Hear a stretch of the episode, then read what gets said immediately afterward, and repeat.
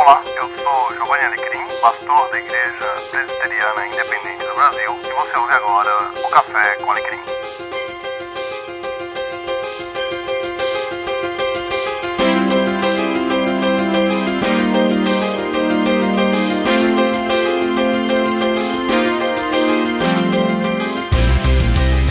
Sim, Café com Alecrim, seja muito bem-vindo, muito bem-vinda a este episódio extra em que eu converso com o professor André Azevedo. Eu vou pedir para ele se apresentar. Se você não segue o André Azevedo no Twitter, você está usando o Twitter errado. Apenas isso.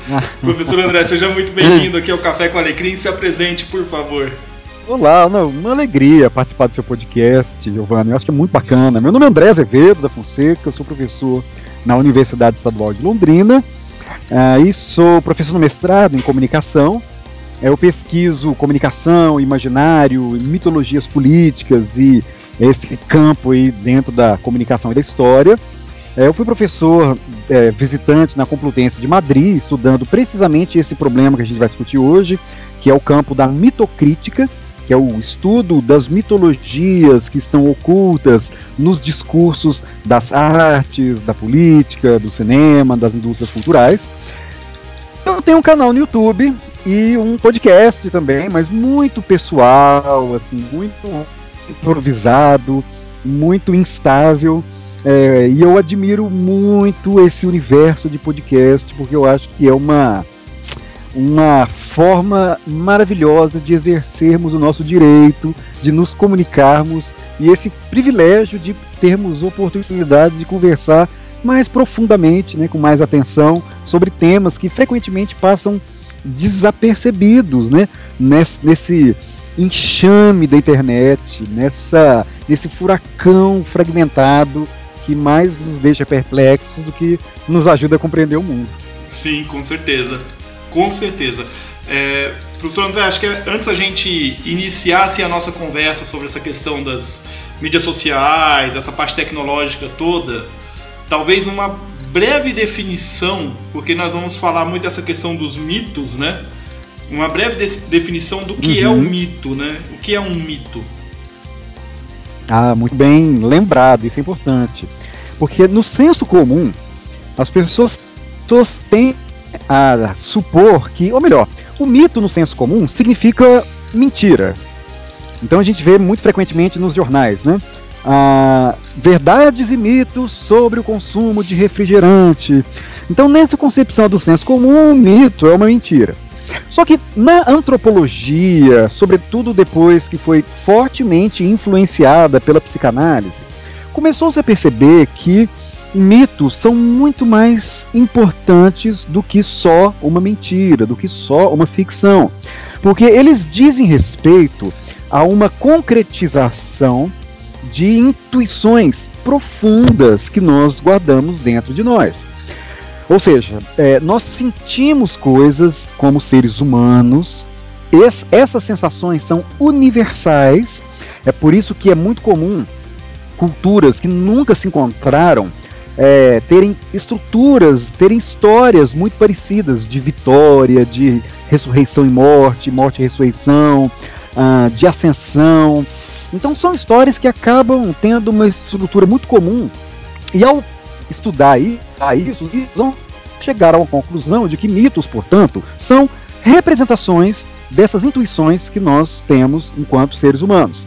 Então os mitos, eles é, são muito verdadeiros nesse sentido, porque eles são metafóricos. São metáforas de verdades psicológicas que são muito importantes para a humanidade. Então, quando a gente vê a psicanálise, por exemplo, estudando o mito do Édipo, estudando Narciso, utilizando essas histórias tão antigas para poder compreender fenômenos psíquicos muito reais, com efeitos muito concretos, a gente percebe como, como essas do passado são muito poderosas, mas precisamente nesse sentido, são metáforas que ilustram de forma muito cristalina algumas dimensões da nossa interioridade que são universais e de certa forma atemporais. Por isso que os mitos são tão importantes. É, e os mitos eles estão em permanente transformação. As pessoas às vezes, é, quando a gente fala sobre mito, automaticamente se imaginam lá os mitos gregos, né, os mitos uhum. antigos, eu mas ia falar isso, justamente a da mitologia já né? demonstrou que não é verdade. É, eu ia falar justamente da mitologia. Oi? Né? Mitologia, a primeira coisa, assim, depois desse conceito inicial que você deu de que é o, o contrário de verdade, né? É, a, o segundo conceito que vem à mente é justamente a mitologia grega. Exato, pois é. Ela não é a única, nem diria, ela é evidentemente muito importante, né? A nossa cultura ocidental deve muito à cultura grega. O mundo grego foi imaginado de um jeito, e mesmo essas ficções, é, que são ficções entre aspas, né? Porque se elas são histórias inventadas, nós temos que interpretá-las como, de novo, metáforas de verdades que nós carregamos dentro de nós e que nós temos muita dificuldade em explicar de outra forma. Ou seja, elas representam muito bem esses desejos, esses medos, é, e por isso elas são verdadeiras ao seu modo, verdadeiras metaforicamente. Só que é elas são profundamente verdadeiras. E elas são tão verdadeiras que nós nos sentimos magnetizados por esses mitos até hoje. Então, por isso que eles não são ah, artefatos do passado, mas mitos estão em plena vigência, eles são muito vivos e eles se transformam no decorrer do tempo. Então, hoje, nós não nos preocupamos mais com Hércules, por exemplo. No entanto, nós ficamos vidrados e nós pagamos para ir ao cinema assistir as histórias do Homem de Ferro, do Hulk, né, dos Vingadores, do Matrix. Todos esses filmes que nós vemos aí de Hollywood, eles seguem uma estrutura mítica de forma deliberada, porque os roteiristas descobriram que a humanidade precisa de mitos. Uhum.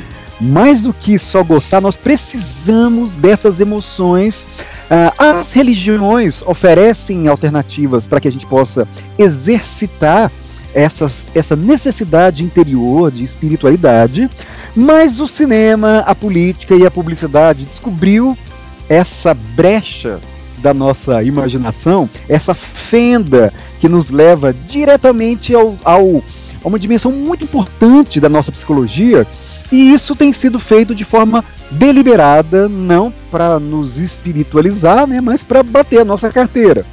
E esse tem sido o objetivo dos meus estudos, né? Como é que hoje as indústrias, a política e as artes manipulam mitos ancestrais que são importantes para nós, que mexem com a nossa psicologia, para poder oferecer um produto é, e, e fazer com que a gente substitua a reflexão profunda profunda que o mito pode é, nos provocar pelo consumo.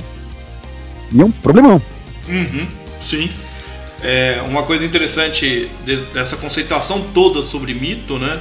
É, o Café com Alegria é um podcast, por quando eu ser pastor, acaba sendo consumido muito por cristãos, né? É, e você falando aí da indústria do cinema, eu já fui lembrando, né, de, de é, histórias bíblicas, né, os mitos bíblicos que são transformados em filme, né? Noé, é, o próprio Isso, Moisés, né? A própria Paixão de Cristo, que são histórias que são de fato para bater nossa carteira, né? De fato para tirar da gente aí é, essa esse lugar talvez que a religião ocupe, talvez talvez a gente possa começar a entrar por esse caminho é, será uhum. que a gente está tendo uma substituição de religiosidade? Nós estamos vivendo esse período de transição. A tecnologia está se tornando um, um objeto religioso para a gente? Sim, esse é um ponto importante. É, então, sobre a questão do cinema, uma coisa é pegar a história bíblica de forma explícita, afinal, a gente, ó, a gente pode interpretar a, a Bíblia como um texto mítico, no, nesse sentido é, antropológico que eu mencionei. Uhum. São narrativas profundamente verdadeiras, que são muito, muito poderosas, não só pelo seu aspecto literal, mas também pelo seu aspecto de verdade interior. São metáforas, são parábolas que têm uma mensagem, que tem uma história que transcende é, o ato, o fato em si. Ela é muito mais importante do que o problema factual, nós sabemos disso. Então, quando o cinema faz uma transposição literal de uma história bíblica, é uma coisa. Outra coisa é quando a estrutura da história da Bíblia, por exemplo, ela é utilizada, mas com outra roupagem. Então, quando a gente pega, por exemplo, eu vou citar o Matrix, porque é um filme muito popular, já fez 20 anos, todo mundo conhece. Uh, quando a gente vê a estrutura do Matrix, a gente percebe nitidamente uh, uma estrutura muito parecida com muitos momentos da história de Jesus Cristo. Sobretudo o problema da morte e da ressurreição, das, do seu sacrifício para salvar a humanidade então são temas religiosos muito poderosos e muito importantes historicamente, que são de certa forma uh, manipulados, que são recolocados com uma nova roupagem. Mas o problema é que uh, o objetivo dessa recolocação, insisto, né, não é estimular uma espiritualidade, porque ninguém vai assistir um filme e sai transformado depois. A gente passa por aquele momento, experimenta aquelas emoções corrompidas, fragmentadas, é, deslocadas, né, meio isoladas do contexto, e a gente acaba ah, substituindo, mas de uma forma, insisto, corrompida. O Edgar Morin é um teórico muito importante da educação e da comunicação. Ele brinca dizendo que as pessoas vão no cinema a rezar. Uhum. Porque é todo um ritual. A gente entra no cinema, Aí tem aquele momento inicial, as pessoas se acomodam, aquele monte de gente, é uma comunidade, uma fraternidade, todos se calam para assistir durante um momento em silêncio e sentir as emoções de uma história, de um herói que tem medo e que vence os seus obstáculos e que enfrenta um inimigo que está prestes a destruir o mundo ou dominar o mundo. É, ou seja, a, o diabo ele é também representado de várias maneiras, através dos inimigos, dos adversários dos heróis no filme. É sempre como o mal. É muito evidente a gente perceber como que esses filmes de heróis sempre reproduzem a luta mítica entre o bem e o mal, assim, às vezes de forma caricatural. Então, essas estruturas que estão presentes na Bíblia e também estão presentes em outras religiões e outras mitologias e outras crenças, elas são uh, manipuladas, esse é o termo, para criar uma história que acaba se tornando irresistível. A gente acaba é, fascinado ao repetir infinitas vezes a mesma estrutura. A gente vê Senhor dos Anéis, a gente vê Os Vingadores, a gente vê os filmes da DC, a gente vê é, Harry Potter. Então, todos esses elementos religiosos e míticos estão lá presentes, só que de forma disfarçada de forma estrutural. Mudam-se os personagens, no entanto, a estrutura está lá presente. E, evidentemente, né, com as mensagens corrompidas e diversificadas, porque no fim das contas, é, para você ter uma ideia, o He-Man, você lembra do He-Man? Lembro. Você é da época do He-Man? Eu sou da época do então, He-Man. então, o He-Man, a história dele é incrível, porque, resumindo, era uma empresa, era uma indústria de uh, action figures, né? De uhum. bonecas para meninos. Uh, e eles recusaram um contrato com o George Lucas, porque o George Lucas queria licenciar os bonecos do Star Wars. Então é, essa empresa desistiu, achou que não, não vai dar certo e tal, e depois se arrependeu. Decidiram, olha, a gente tem que criar um personagem para rivalizar com o Star Wars. Então como é que a gente vai fazer isso? Então pegaram os mesmos elementos religiosos de Star Wars, ou seja, o aquele inocente que aos poucos vai se percebendo herói e vai ser o salvador escolhido para salvar a humanidade. O mal absoluto, que é o Darth Vader, que é o cara do lado escuro, do lado negro da força e que domina as forças antagônicas às forças do bem. É uma história mítica. Uhum. E no He-Man eles fizeram a mesma coisa. Então eles criaram primeiro os bonecos, e a ideia deles era vender os action figures. E para poder vender isso, eles perceberam que os meninos não sabiam brincar com aqueles bonecos. Porque, porque brinquedo, brinquedo de guerra, soldadinho, você briga de guerra. Os brinquedos de cowboy, todo mundo também tinha as referências, mas ninguém sabia como brincar. Então, para poder estimular a imaginação ou direcionar a imaginação das crianças, é, esses, é, é, o pessoal do marketing decidiu criar primeiro uma revista em quadrinhos e eles criaram o que eles mesmos chamaram de a Bíblia dos Mestres do Universo. Era um documento criando toda a cosmologia, explicando a origem do He-Man, a origem do esqueleto, o que, que eles faziam, como eles eram, quais eram as histórias que fundamentavam os seus atos, de modo a estimular um conjunto de, primeiro, quadrinhos, depois os desenhos animados. Então, o que os desenhos animados do He-Man são na prática são propagandas do boneco. É propaganda para a gente comprar boneco. E isso é feito através é, de estrutura que, insisto, né, é uma estrutura típica das mitologias. Inclusive, né, é uma parábola. Em geral, os desenhos são feitos em formas de parábolas com uma mensagem no final. Até hoje são famosos né, os memes, mensagem, do corpo, falando sobre qual é a moral da história. Então a gente vê que há ah, fragmentos de moralidade ética e, e, mítica, e às vezes até cristã, no, no entanto, é, é, um produto que tem como de um objeto. É, então por isso que tá vendo que há muitas sutilezas né, nessa utilização de mitos e de histórias religiosas para poder atribuir determinados sentidos às mensagens dos meios de comunicação. E é interessante é, essa sua colocação porque a gente de fato percebe se a gente colocar em é, lado a lado aí todas essas histórias que você citou, construção do, de todo o universo, né, de Star Wars, Senhor dos Anéis, é, e colocar isso ao lado dos relatos bíblicos, os relatos extras bíblicos, os relatos de outras culturas, de outras religiosidades, a gente vai de fato encontrar essa linha mestra, né? É, uhum. Do fraco, do oprimido, que luta e que sai vencedor no final, de uma ação de um poder do bem contra um poder do mal.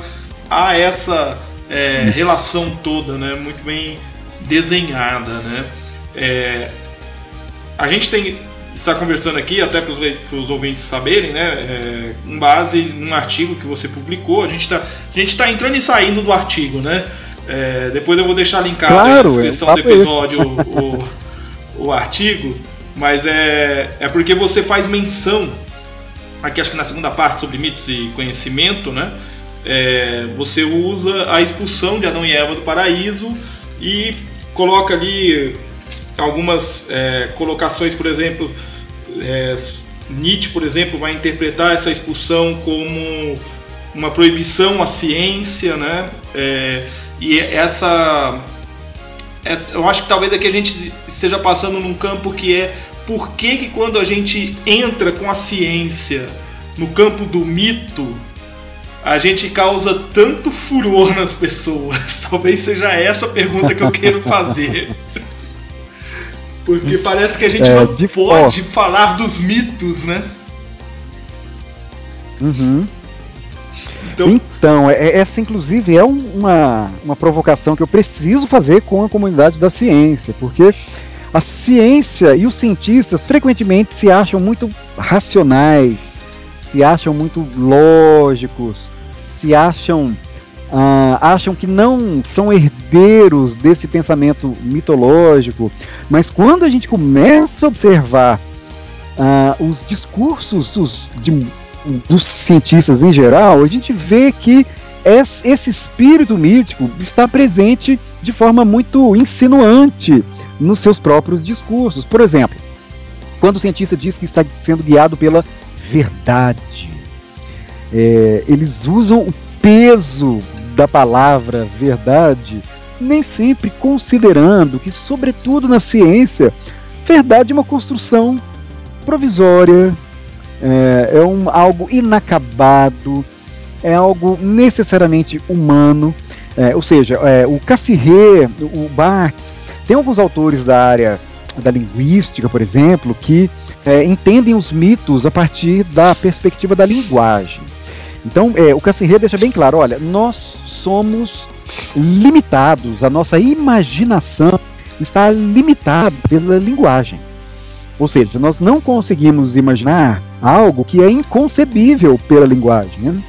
Parece que é óbvio, mas nem sempre isso fica claro, sobretudo para cientistas que, su que supõem que já tem as regras, os mecanismos e as metodologias para poder determinar o que é a realidade, o que é o mundo.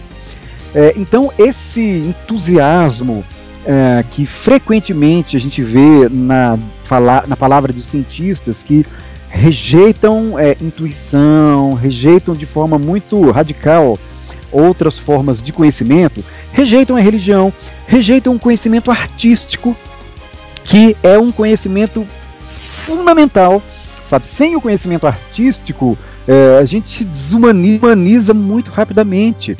É, e não é possível explicar cientificamente, matematicamente, biologicamente as emoções que nós sentimos ao experimentar, ao fruir uma obra de arte.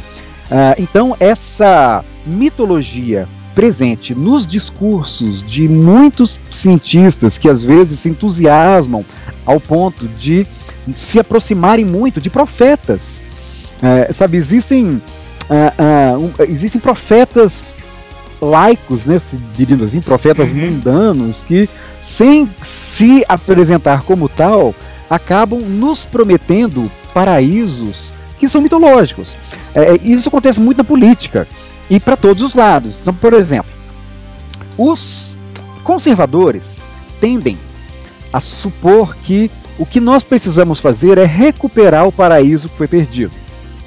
Né? Eles olham para trás e dizem assim: nossa, o passado era maravilhoso, o passado era perfeito. Ou seja, eles olham para trás, enxergam um paraíso idealizado, onde todos eram felizes, onde as coisas funcionavam, onde havia ordem. Né? né? Imaginam que é sempre idealizado, é óbvio. Né? Isso nunca existiu em termos históricos. Mas eles imaginam esse passado e querem fazer tudo para retornar a esse passado. Os, os, progressistas, pelo contrário, eles idealizam essa utopia no futuro. Então imaginam que no futuro nós conseguiremos ser felizes, vamos alcançar a felicidade, etc. E é, isso existe pra, em todas as correntes ideológicas. É, quando você me perguntou lá sobre as tecnologias, existe hoje um movimento aí que se chama singularidade, que são profetas da tecnologia. Eu, eu uso esse termo deliberadamente, porque é isso que eles são que prometem uma utopia perfeita para a humanidade a partir de um ponto em que as tecnologias serão tão desenvolvidas que nós seríamos capazes de manipular o mundo como se nós fôssemos deuses.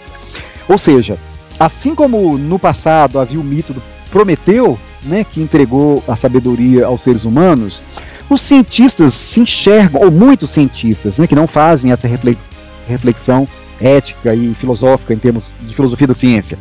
Muitos se enxergam como Prometeus que vão, graças à sua própria inteligência e não a alguma interferência divina, construir com as suas próprias mãos o paraíso terrestre uh, e com isso conduzir a humanidade por um destino final que, em última instância, é tão mítico quanto qualquer origem do mundo.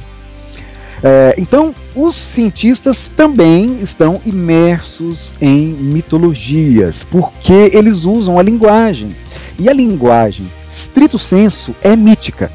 Não há linguagem não mítica. A forma como a gente elabora os nossos discursos, sempre que a gente fala de ascensão, de verdade, sabe, de evolução, a gente está sempre pensando a partir de referências que foram as mesmas referências empregadas para construir religiões e para construir todas essas, essas mitologias. Então, é, a gente não consegue se apartar disso, né, se distanciar disso, porque isso faz parte da própria constituição da linguagem humana. Parece que não há linguagem sem mitologia.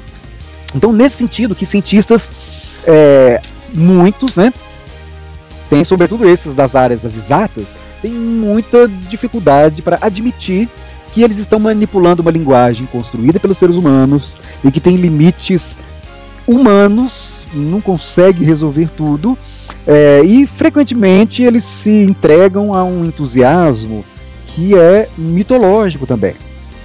É, e aí é, entra toda aquela discussão né, do, do artigo, porque é, os mitos, como eu disse, eles servem para que a gente construa sentidos para o mundo. E eles estão sempre em transformação. Então, às vezes, a gente interpreta, como eu coloquei no artigo, a própria história da criação do mundo, do Éden, de Adão e Eva e da maçã, que não era maçã, né, era um fruto, como uma interdição a ultrapassar determinados limites. Você vai saber disso, evidentemente, muito mais do que eu, mas está lá no Gênesis, né? Que chega um momento em que a serpente uh, deixa claro que, olha, o que Deus tem medo é que vocês comam o fruto e se tornem tão poderosos quanto ele. Essa é a interdição. Essa é um, esse é um limite que não é, é permitido, porque seria uma ambição muito maior do que a que o humano consegue suportar. Parece que nós não temos maturidade para nos tornarmos deuses ah, tão cedo. É, sei lá se é essa é a. Tão cedo já seria meu, né? Mas ou seja, essa seria a interdição. E a história da humanidade pós-queda me parece que é toda voltada em torno de um desejo de retorno a esse paraíso, mas aí há ramificações, né? Parte da humanidade, sobretudo a ocidental, quer retornar, quer reconquistar o direito de habitar o paraíso com seus próprios esforços, com a sua própria inteligência, negando qualquer interdição. Ou seja, não importa o que Deus é, decidiu, decidiu, nós vamos enfrentá-lo com a nossa inteligência, com a ciência. E aí existem muitos mitos que falam né, sobre esses perigos. Então, quando a gente fala do Frankenstein, por exemplo, é uma excelente metáfora. Olha só, quando não há reflexão moral e ética, a ciência pode ultrapassar determinados limites ao ponto de se tornar não só monstruosa, mas autodestrutiva. A humanidade, se não observar princípios éticos importantes, pode ser destruída pelas suas próprias pode ser destruída graças à ação imprevista, graças às consequências imprevistas da sua inteligência imatura. E aí a gente vê as, os desenvolvimentos tecnológicos sendo feitos sem o acompanhamento de reflexões éticas, né, filosóficas e religiosas e morais e humanistas tão aceleradas, né, à altura desses desenvolvimentos. Então não é à toa que parece que a gente olha para nossa complexidade, para essa crise permanente que estamos experimentando, uh, e não temos resposta e ficamos ainda mais ansiosos porque de fato parece que a gente, de novo para abrir uma metáfora mítica, né, abrimos uma caixa de Pandora, que é outro mito importante. A gente libertou forças que nós não temos ainda compreensão, ainda que sejam humanas, e estamos colhendo as consequências dessa falta de reflexão humanista. É, eu sempre deixo claro né, com os meus estudantes, quando eu comento sobre isso, é, a ciência pura, sem humanismo, pode ser e já foi destrutiva. O nazismo, o holocausto foram é, foi uma ideologia altamente científica. É, a mudança se deu de forma deliberada, muito controlada, a serviço da destruição. Então essa dificuldade de cientistas discutirem as questões humanas, morais, religiosas e uh, éticas das suas práticas, pode e já nos levou à catástrofe. É, o que me preocupa é, nesse cenário todo né, é que, a bem da verdade, quando as pessoas se levantam para discutir algumas coisas, o que se discute não é, é, é são apenas os extremos, né? Então, é, com o avanço da ciência se discute questões como é, clonar é, seres humanos ou não, é, questões que já deveriam ser superadas como a do aborto, por exemplo, Mas a gente não discute, por exemplo, que a gente anda com um aparelho na mão, né, que simplesmente sabe tudo da nossa vida, sabe onde a gente foi, sabe o nosso perfil de consumo, sabe o contatos, os contatos que nós temos, sabe para quem a gente manda mensagem, sabe o, onde a gente fica mais tempo no aparelho celular ou no computador. Então, é, essa discussão ética, né, de e humanista que você está levantando, a gente faz nos extremos, mas a gente não faz no meio do caminho, que é onde essas coisas estão acontecendo e tá tudo bem, né? Tem grandes corporações Exato. aí com os nossos dados todos na mão, né? Construindo cada um o seu mito, né? Com base nos nossos dados, uhum. nos entregando mitos personalizados, inclusive, né? Isso. Exato. E, e, outra coisa, eles descobrem coisas sobre nós que nem nós sabemos. Exatamente. Porque a gente está tão imerso, a, a gente está tão assim, é, comendo poeira a gente está comendo fragmento.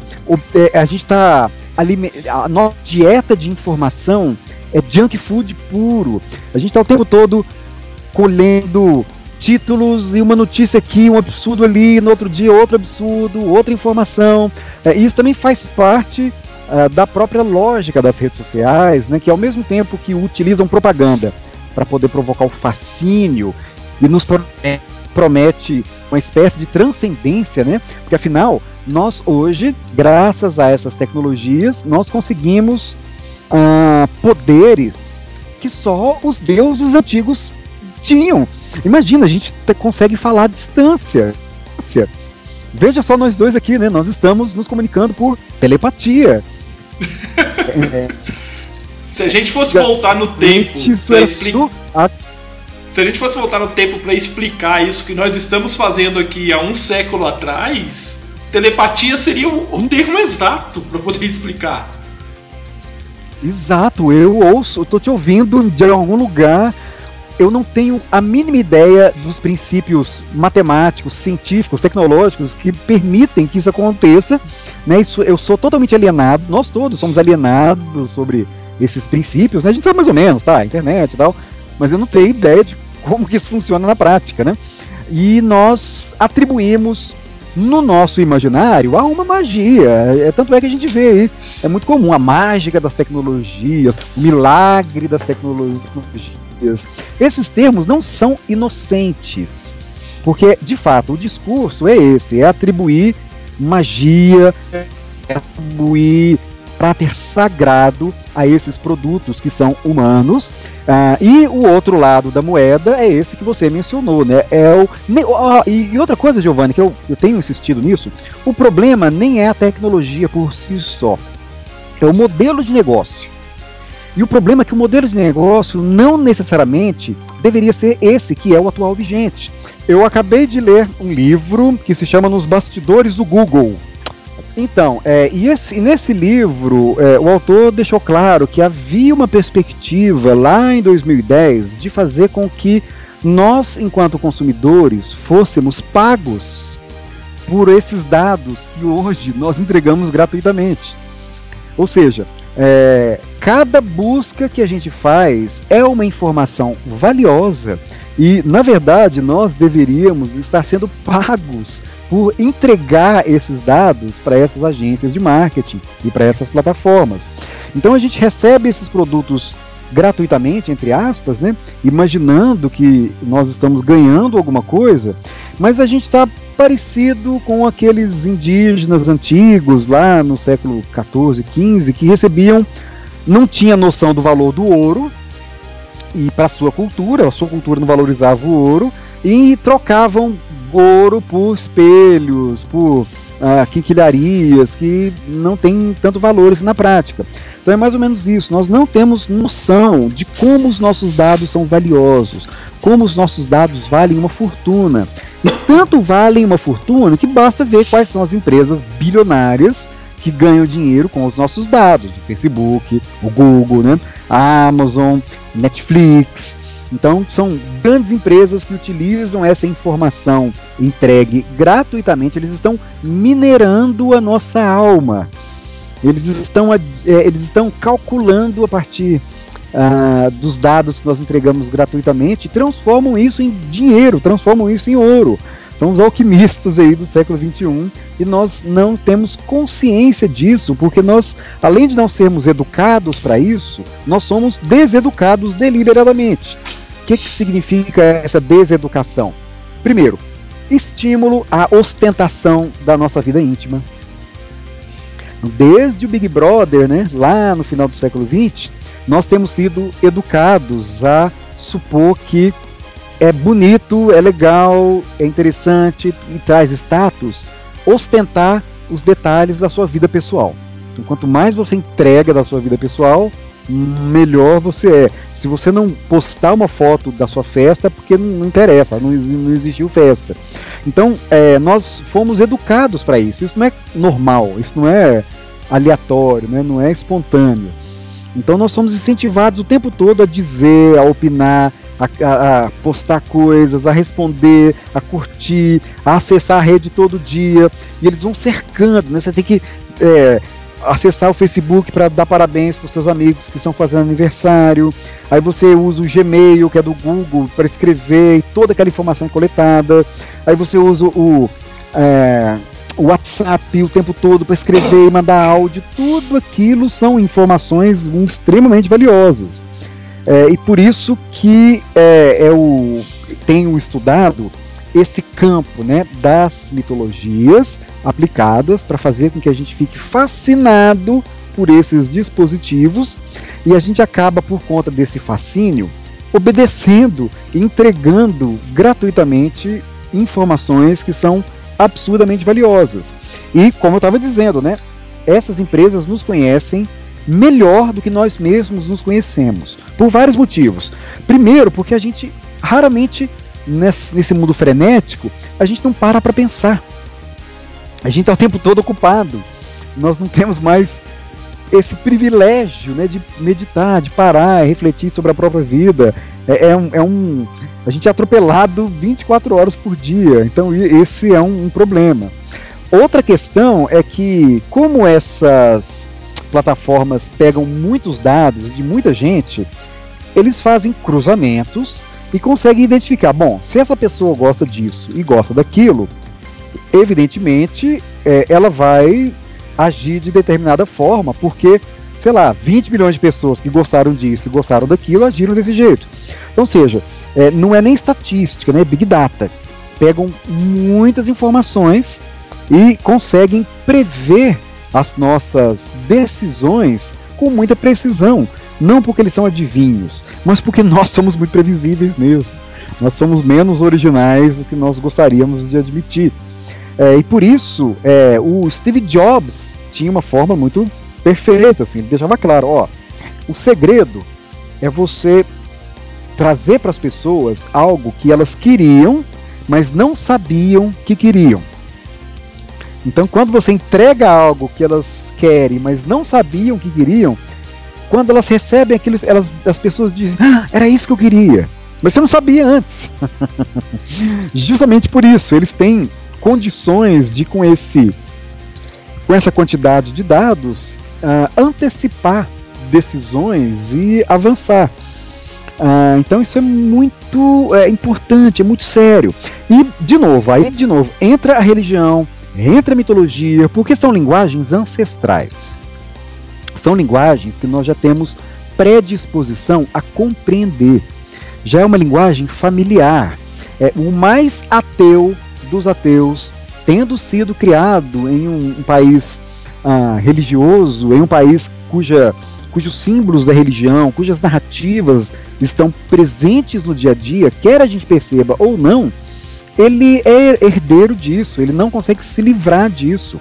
É, então, às vezes ele não conscientemente ele se diz não crente, mas inconscientemente há muitas empresas utilizando esse desejo reprimido dessa pessoa em crer, em acreditar em alguma coisa, em sentir essa espiritualidade dentro de si e acabam se aproveitando desses desejos reprimidos para que ela expresse essa, essas vontades de forma disfarçada, seja consumindo um filme, seja comprando um produto, seja votando em um político.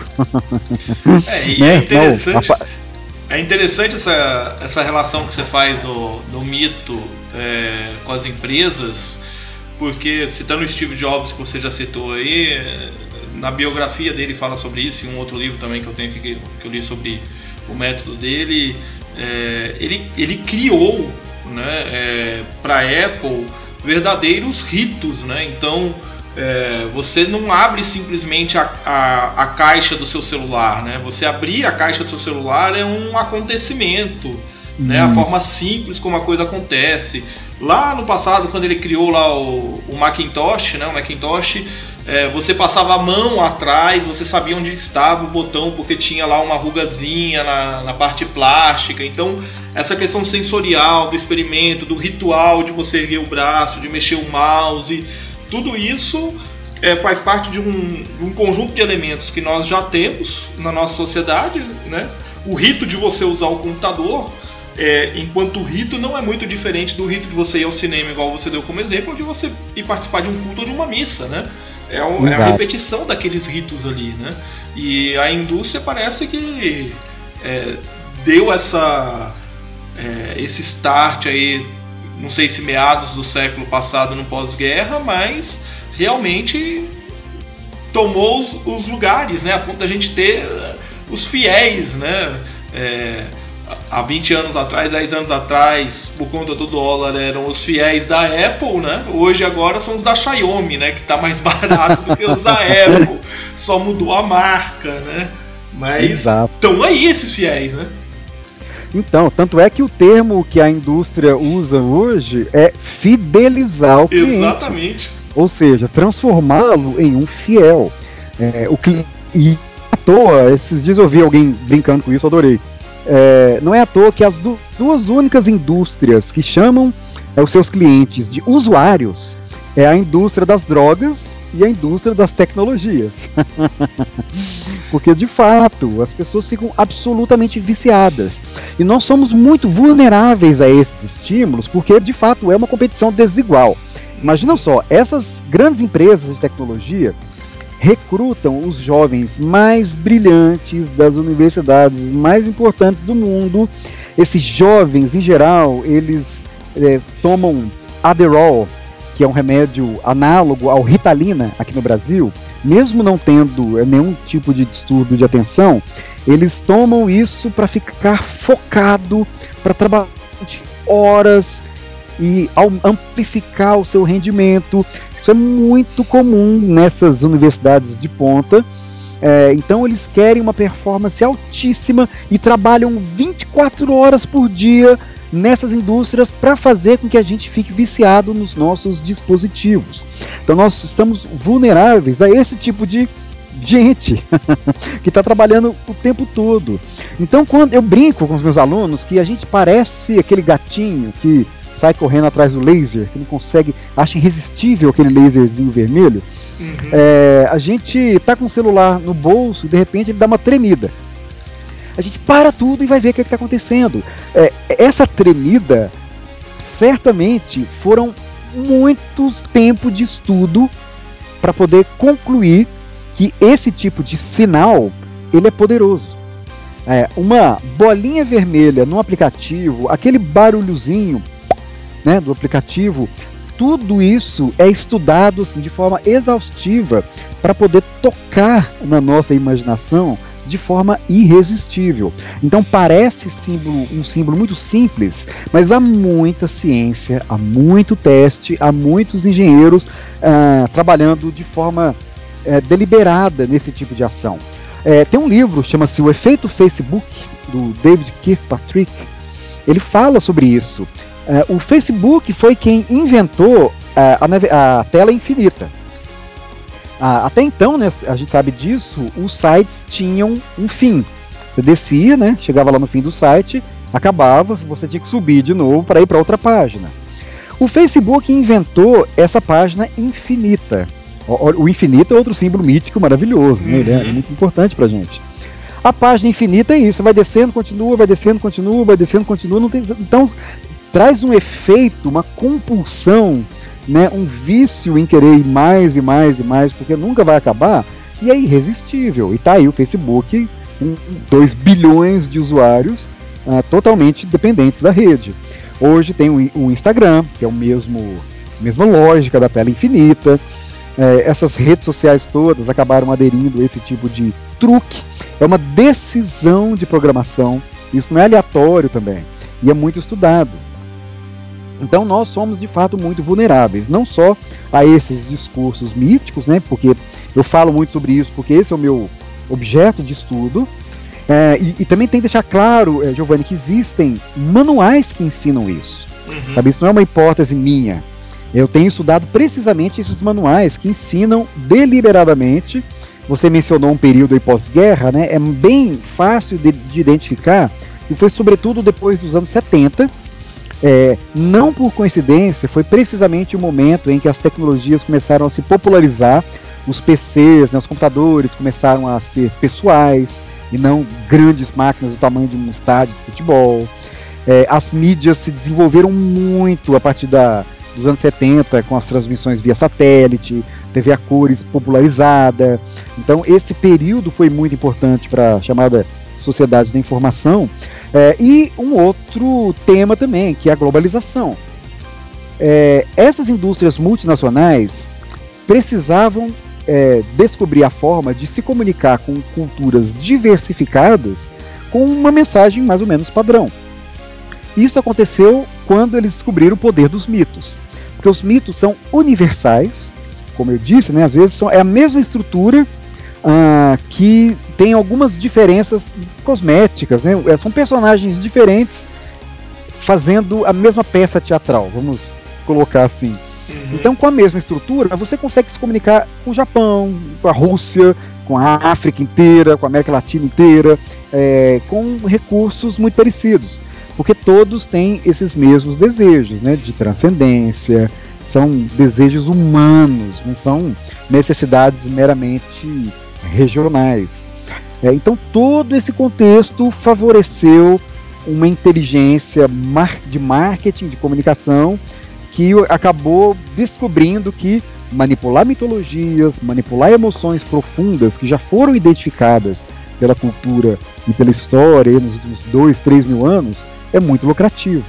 E, assim, e aqui estamos. é, eu queria puxar essa nossa conversa agora para a nossa realidade brasileira aqui do, do, do presente século, né? É, uhum. de 2000 para cá, porque essa construção mitológica e essa construção é, que passa justamente por esses elementos, guerra do bem contra o mal, eles contra nós, é, isso foi profundamente utilizado pelos políticos desse século, né?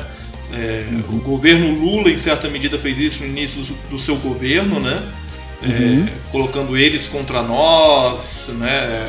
apagando a história. O Brasil começava ali, né? não havia nada de bom do passado, só a gente sabe fazer e tal. E como resposta a isso, a gente vem com uma outra onda que é a. Não sei se dá para chamar de ultraconservadora ou de fascista mesmo, que eu acho que é o nome. É, e, pois é. é que eu acho que é o nome mesmo que tem que ser dado, que transforma o atual presidente da República de fato num mito intocável. Né? É, uhum, ele pode falar né? o que ele quiser. Pois é, então, isso é. é, é do, no caso, concordo com você, acho que o Lula utilizou isso amplamente. Uhum. Ah, durante toda a história, isso foi comum. Sim. Sabe? Sempre. Então, quando a gente vê os reis que se paramentavam com muito ouro, muito dourado, e tinha aquelas roupas maravilhosas, aquelas festas incríveis, a corte. Então, no caso do rei, isso é explícito, assim, é, é muito evidente, né? Como que o rei fazia de tudo para ser interpretado como um representante divino, literalmente, né? Tanto é, o, o Mark Bloch tem um livro maravilhoso, chama-se Os Reis Taumaturgos, que fala sobre essa crença popular nos poderes miraculosos dos reis uh, durante um longo período. Sim. É, durante as ditaduras, né, isso é muito comum também. Então a gente vê que todos os ditadores da história, a esquerda e a direita, utilizaram o culto à personalidade como uma estratégia de poder. É, então Stalin fez isso, Hitler fez isso, Mao Tse Tung fez isso, é muito comum. Mas mesmo nas democracias, isso também é feito. Então, é, os Estados Unidos é, é, repleto de mitologias, sabe, dos pais fundadores da nação ao destino manifesto, como se os Estados Unidos fossem o país ah, que conduziria o mundo a, a, ao paraíso. E muitos se entendem assim também. Uhum. Então, não é restrito a reis, a ditaduras ou a democracias. É presente em qualquer relação política. Onde a política, a mitologia também, por conta daquilo que nós conversamos. Né? A mitologia é linguagem. Então, nós herdamos isso. Então, no Brasil, nós tivemos muitos exemplos, e sempre foi assim. É, eu, o José Murilo de Carvalho tem um livro fabuloso que fala sobre a invenção do mito do Tiradentes. É, então, quando os republicanos é, precisavam conquistar corações e mentes né, dos brasileiros para sua causa, o que era muito elitista, as pessoas gostavam do império. As pessoas, em geral, não, não tinham nenhum problema. O Dom Pedro II era muito simpático e tal. Então, eles precisavam inventar um mito para poder uh, magnetizar aquelas emoções né, de heroísmo da República. Então eles começaram a buscar na história, bom, que mito que a gente vai quem que a gente vai recuperar? Aí tentaram pegar o próprio Deodoro da Fonseca, mas viram que não, não ia dar certo porque ele tinha barba, parecia o Dom Pedro II, então não ia funcionar. Aí depois foram atrás do Frei Caneca. Só que o Frei Caneca tinha sujado as mãos de sangue, né? ele tinha realmente lutado e tal, e acharam, não, é melhor pegar alguém mais pacífico. Até que eles descobriram a figura do Tiradentes, que tinha sido alguém que tinha uma história muito parecida com a de Jesus Cristo, até fisicamente ele começou a ser representado nas pinturas posteriores, muito posteriores ao evento lá da Inconfidência, uh, foram pinturas encomendadas para representá-lo deliberadamente de uma forma que era familiar às pessoas, né? É, de novo, né? É, é, é, o próprio Jesus Cristo, está lá presente, que sim entregou a sua vida em nome, no caso político, né, da liberdade, da salvação e tal. É, então essas estratégias são muito comuns. Getúlio Vargas fez isso amplamente, utilizando o rádio, os republicanos mais a imprensa, o Getúlio Vargas o rádio. No, durante a ditadura houve o um emprego da televisão para criar esse mito da união nacional, né, de um país ame-o ou deixe né, era um país perfeito, raças miscigenadas, é, todos vivendo em comunhão. Esse mito né, da igualdade racial foi fortalecido muito durante esse período. É, e o, na redemocratização, a figura do Lula foi significativa nesse sentido. Ele era realmente um mito. Ah, alguém das classes populares que ascendeu até a presidência e que nunca antes nesse país e da história nós conhecemos. Sim. E o Bolsonaro agora foi o cara que. É, tá, e o Lula foi muito legal, interessante, né? Porque ele surgiu. É, aquelas eleições o Brasil estava no início da internet, então os blogs foram muito importantes.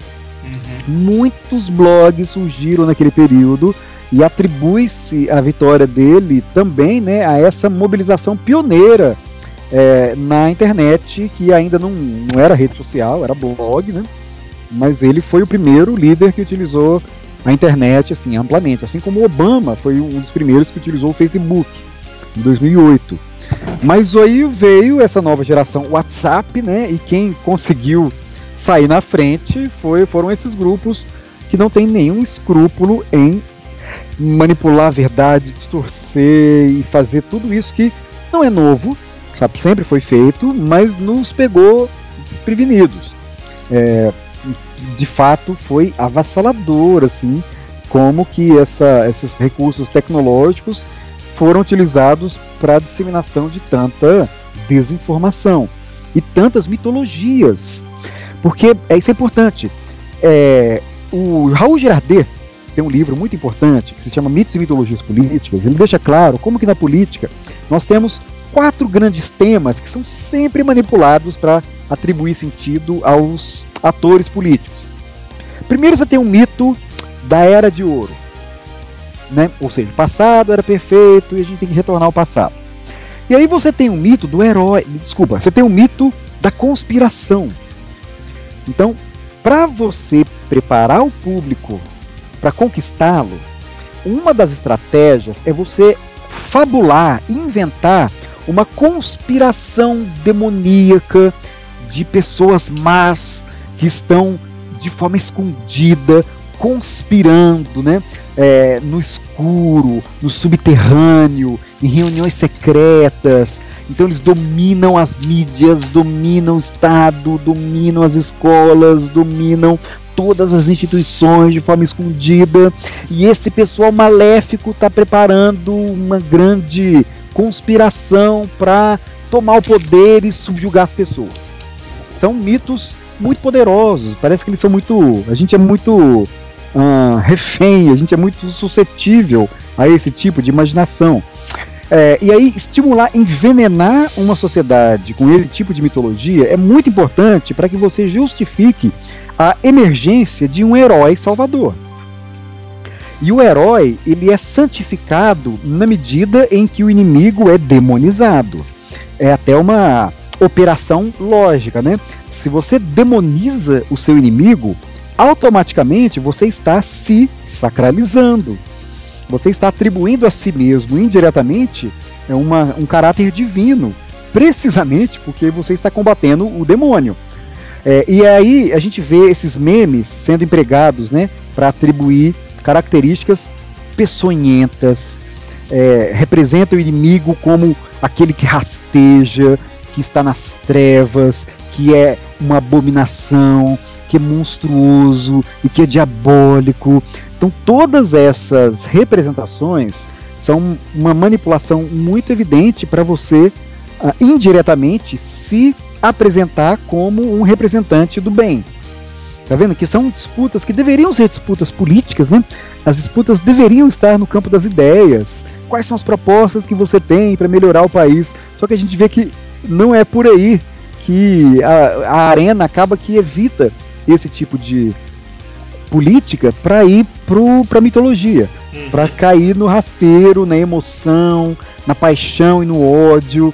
Uh, e o, essa campanha a gente viu isso muito claramente, né? Ao inimigo em geral e outro. Isso não é exclusivo da direita em relação à esquerda, né? o inverso também acontece. Então a esquerda demoniza a direita, a direita demoniza a esquerda. Então a gente vê uma dificuldade muito grande de identificar consensos mínimos, de organizar uma pauta mais produtiva, mais racional, porque a gente acaba desperdiçando muita energia é, querendo transformar a história em um campo mítico, divino, sagrado, uh, nesse sentido, né, de uma disputa do bem e do mal. E não é assim que funciona. Todos nós temos defeitos, erramos, temos problemas, temos boas intenções, somos egoístas, temos más intenções, somos interesseiros, é, somos também altruístas, temos compaixão, mas ao mesmo tempo queremos vingar. Então a gente é essa confusão toda.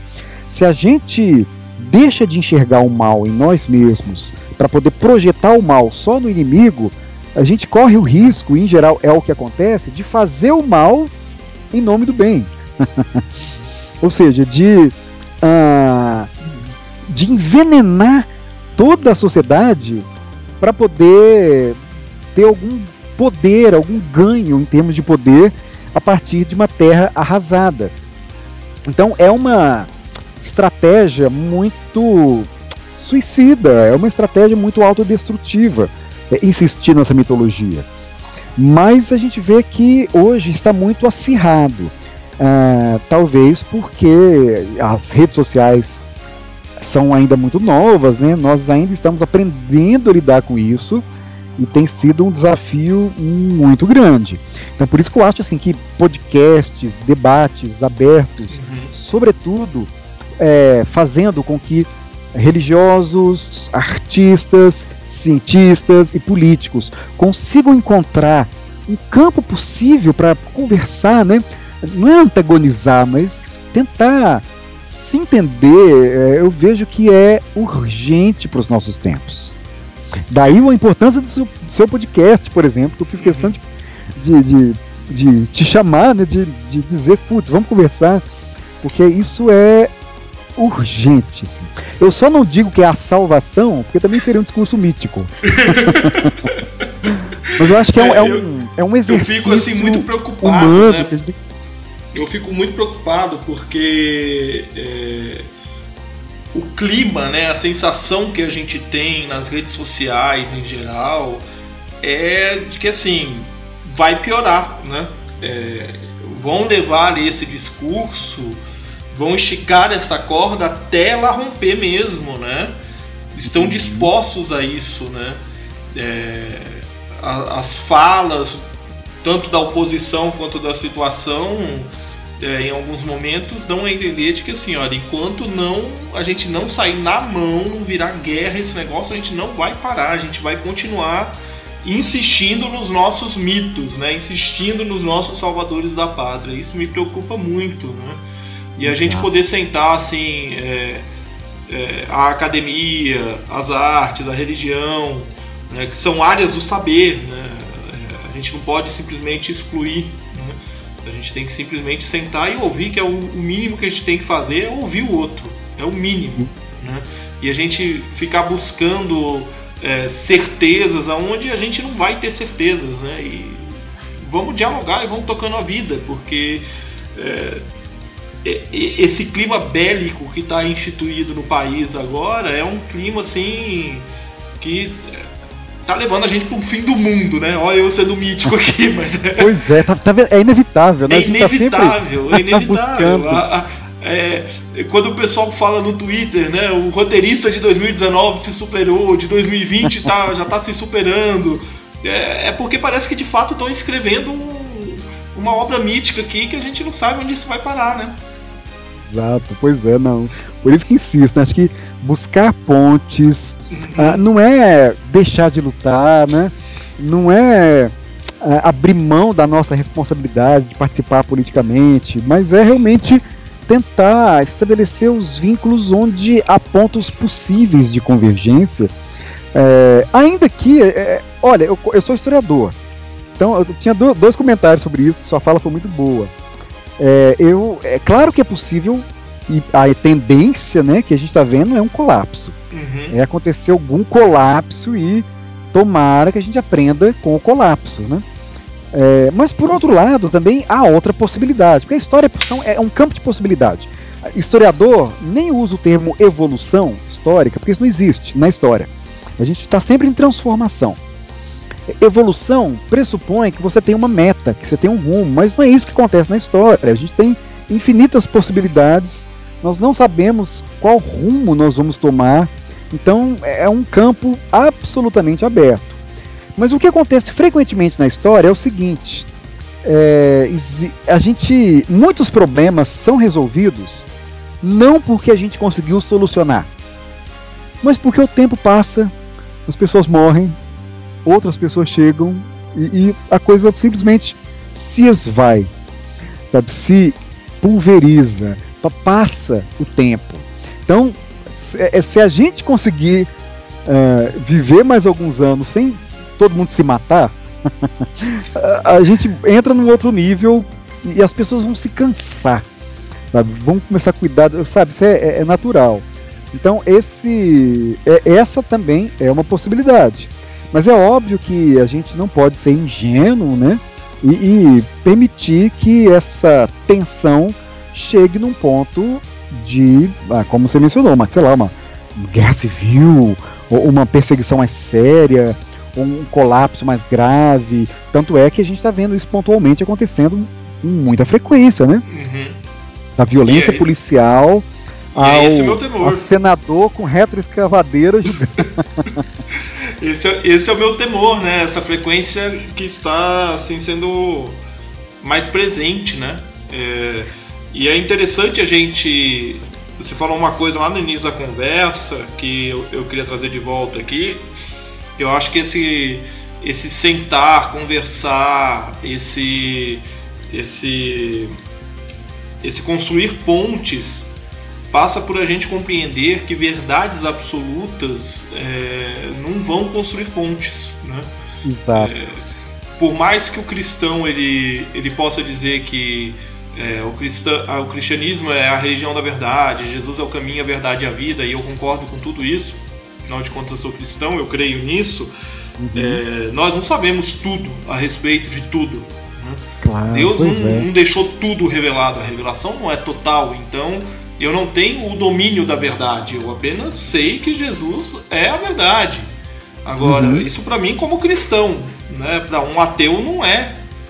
Né? Agora, é, você falou lá no início né, da, da palavra verdade no meio científico, né? Então, peraí, abre um pouco mão da sua verdade aí, vamos sentar aqui, vamos tentar chegar no consenso para que as nossas verdades possam conviver, porque nós precisamos conviver.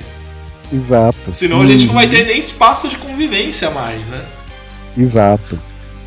Eu acho que há campos em que a ciência tem muito a contribuir, há campos em que a ciência pode nos levar ao colapso, né? Nós comentamos sobre isso, Uhum. como que a ciência sem freios pode ser tão perigosa. E aí entra a importância da discussão ética, da religião, do Sim. pensamento humanista.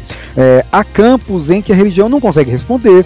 Há campos em que a religião é indispensável, ela é muito importante. E de fato, você tem muita razão. Acho que até ateus deveriam aprender a reconhecer é, esses valores que são importantes é, nessa perspectiva de que nós é, temos muitas dúvidas, né? Nós temos muita curiosidade sobre o mundo é, e eu vejo também que tá, uma das verdades importantes que eu vejo no cristianismo é a compaixão. É, então, e a, e a gente vê que é, é, às vezes é uma.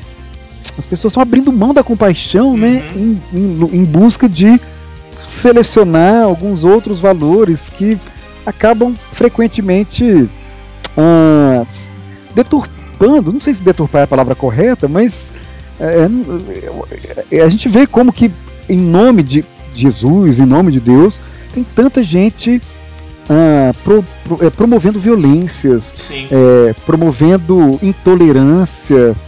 Então, é, isso é, é outra coisa que é típica das mitologias e, e das, e dessas apropriações, porque sempre na história é, mitos foram são interpretados a gosto do freguês. Uhum. Ou seja, cada sociedade pega do mito aquilo que a interessa, por isso que eles são tão flexíveis.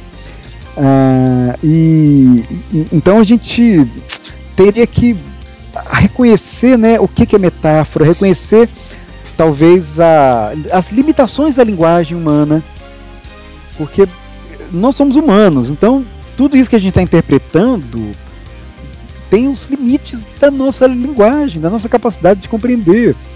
É, então até isso é uma questão que acho que precisa colocar na mesa. Que bom que estamos colocando aqui. Sim. Vamos sim. divulgar essa- esse debate porque é muito legal. É, é essencial que a gente coloque na mesa é, essas questões, porque é, assim, eu até, até em tom de desabafo, né? Eu no, no último um ano e, e meio aí eu tenho assistido colegas fazerem verdadeiros malabarismos teológicos e argumentativos para justificar o injustificável, né?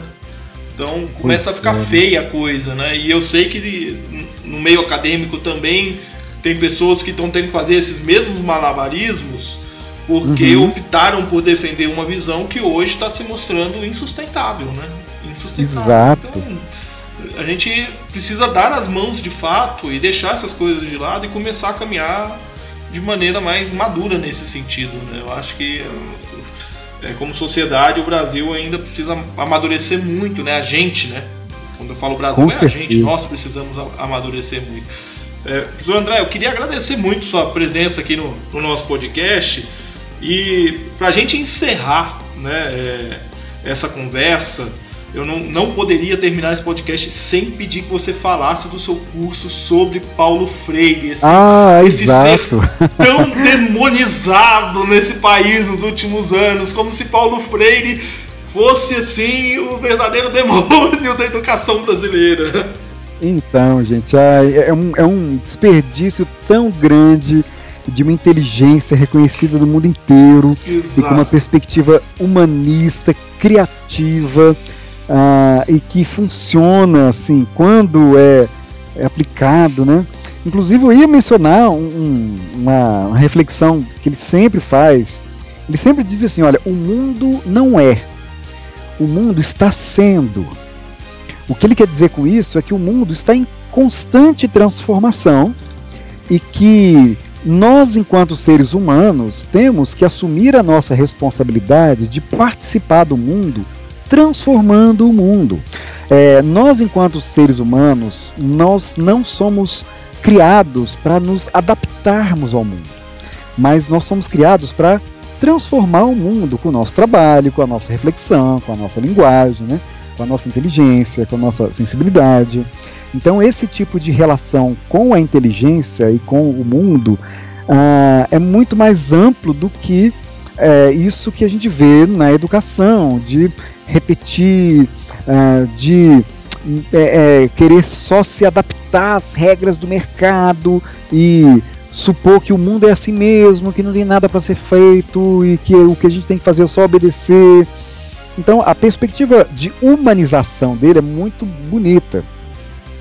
É, eu também tenho a expectativa de que isso vai passar, porque a gente vê tanta irrelevância sendo disseminada e quando uma ideia é sólida, uma ideia que é realmente impactante, a gente vê que ela é difícil de ser derrubada assim é, tão facilmente, né? Então a gente, eu realmente espero que essa fase de desperdício da inteligência do Paulo Freire passe para que a gente possa aproveitar o que o mundo já faz, né? É, o que Harvard, Oxford, Stanford, que são lugares onde ele é amplamente estudado, é, eu acho que essa sacada é importante. Mas de fato, esse curso ele é bem introdutório, no curso na, na Udemy, ele é baseado no livro Pedagogia da Autonomia, que é o último livro do Paulo Freire. Ele é uma, de certa forma é um dos livros mais simples dele, mais introdutórios. É, ele não é um livro de método, que as pessoas falam muito, ah, o método Paulo Freire, mas o que ele menos dissemina, não, não existe um método assim. É, é são mais reflexões práticas e, e, e concretas sobre o cotidiano do professor, sobre os dramas do professor, sobre as possibilidades da sala de aula, sobre a necessidade de aliar é, a, um ensino com pesquisa, sobre a necessidade de o um professor ser afetivo com os estudantes, é, sobre as diferenças entre autoridade e autoritarismo. O Freire deixa muito claro que é, não tem sentido supor que o autoritarismo é educativo, que quando os alunos se silenciam, é, que é diferente de uma classe em silêncio. Né? Quando o aluno é impedido de falar, é óbvio que ele vai desperdiçar uma oportunidade muito interessante de aprender, porque a gente aprende muito que a gente fala quando a gente ah, explica no mundo a partir das nossas próprias referências. Então esse curso ele perpassa é, os capítulos de pedagogia da autonomia e ele é realmente uma experiência transformadora. Foi uma experiência transformadora para mim. Uh, e quem realmente ouve ou lê o que ele escreve percebe como é um pensador assim, humanista, não, não, não tem um termo melhor. É alguém que está propondo a nossa humanização através da educação. Mas eu realmente, é, é, a minha contribuição para promover o pensamento de Paulo Freire foi nos vídeos que estão no meu canal e nesse curso. É, eu espero que pelo menos inspire as pessoas a buscar na obra original e quem sabe a gente supera esse momento de tanto preconceito contra um, um dos brasileiros mais reconhecidos no mundo inteiro e que por motivos ideológicos acabou sendo demonizado, né, como é o termo que você utilizou. Mas uhum. eu espero que a gente supere isso. Professor André, sem palavras para agradecer oh, a sua presença agradeço. aqui no Café com Alecrim. É, a gente ainda vai gravar de novo, porque eu vou reler o seu livro e, é, e o Homem Criou o Diabo, né? Ah, que legal, é verdade. Eu já li esse livro, eu vou ler novamente, porque eu quero gravar um episódio sobre ele. Eu vou, eu vou ler com um bloco de anotações do lado, porque tem, tem umas sacadas ali muito boas pra gente conversar também, viu? Que legal, adoraria, fico muito feliz. Não, legal nós vamos fazer sim. Eu vou linkar pro pessoal que tá ouvindo, eu vou linkar aí o artigo que nós discutimos a respeito, o link para o curso também e também o link para o livro lá na Amazon. Vale muito a pena ler, é baratinho, o pessoal compra, leia porque é uma leitura muito gostosa. Professor André, muito obrigado. Giovanni, eu que agradeço, você é genial, tá você faz um trabalho civilizador, um trabalho muito bonito, eu fiz questão de é, conversar com você sobre esse texto, porque eu acho que é um local muito adequado e muito. me sinto muito confortável, muito feliz de estar conversando com você. Valeu demais a conta. Beleza, obrigado. Um abraço. Valeu.